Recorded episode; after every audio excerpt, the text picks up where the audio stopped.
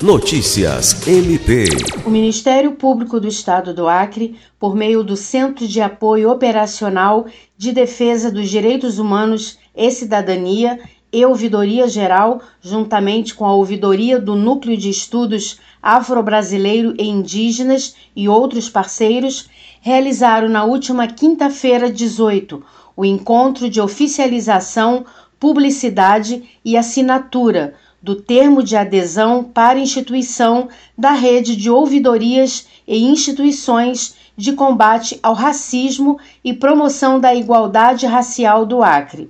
O projeto da rede pretende criar um protocolo com fluxos bem definidos para que todas as denúncias recebidas nas instituições participantes sobre crimes de racismo, intolerância religiosa, xenofobia, transfobia, entre outros, sejam acolhidas e encaminhadas de forma correta, além de promover capacitações para oferecer uma melhor orientação e um atendimento mais humanizado às vítimas desses crimes. Lucimar Gomes, para a Agência de Notícias do Ministério Público do Estado do Acre.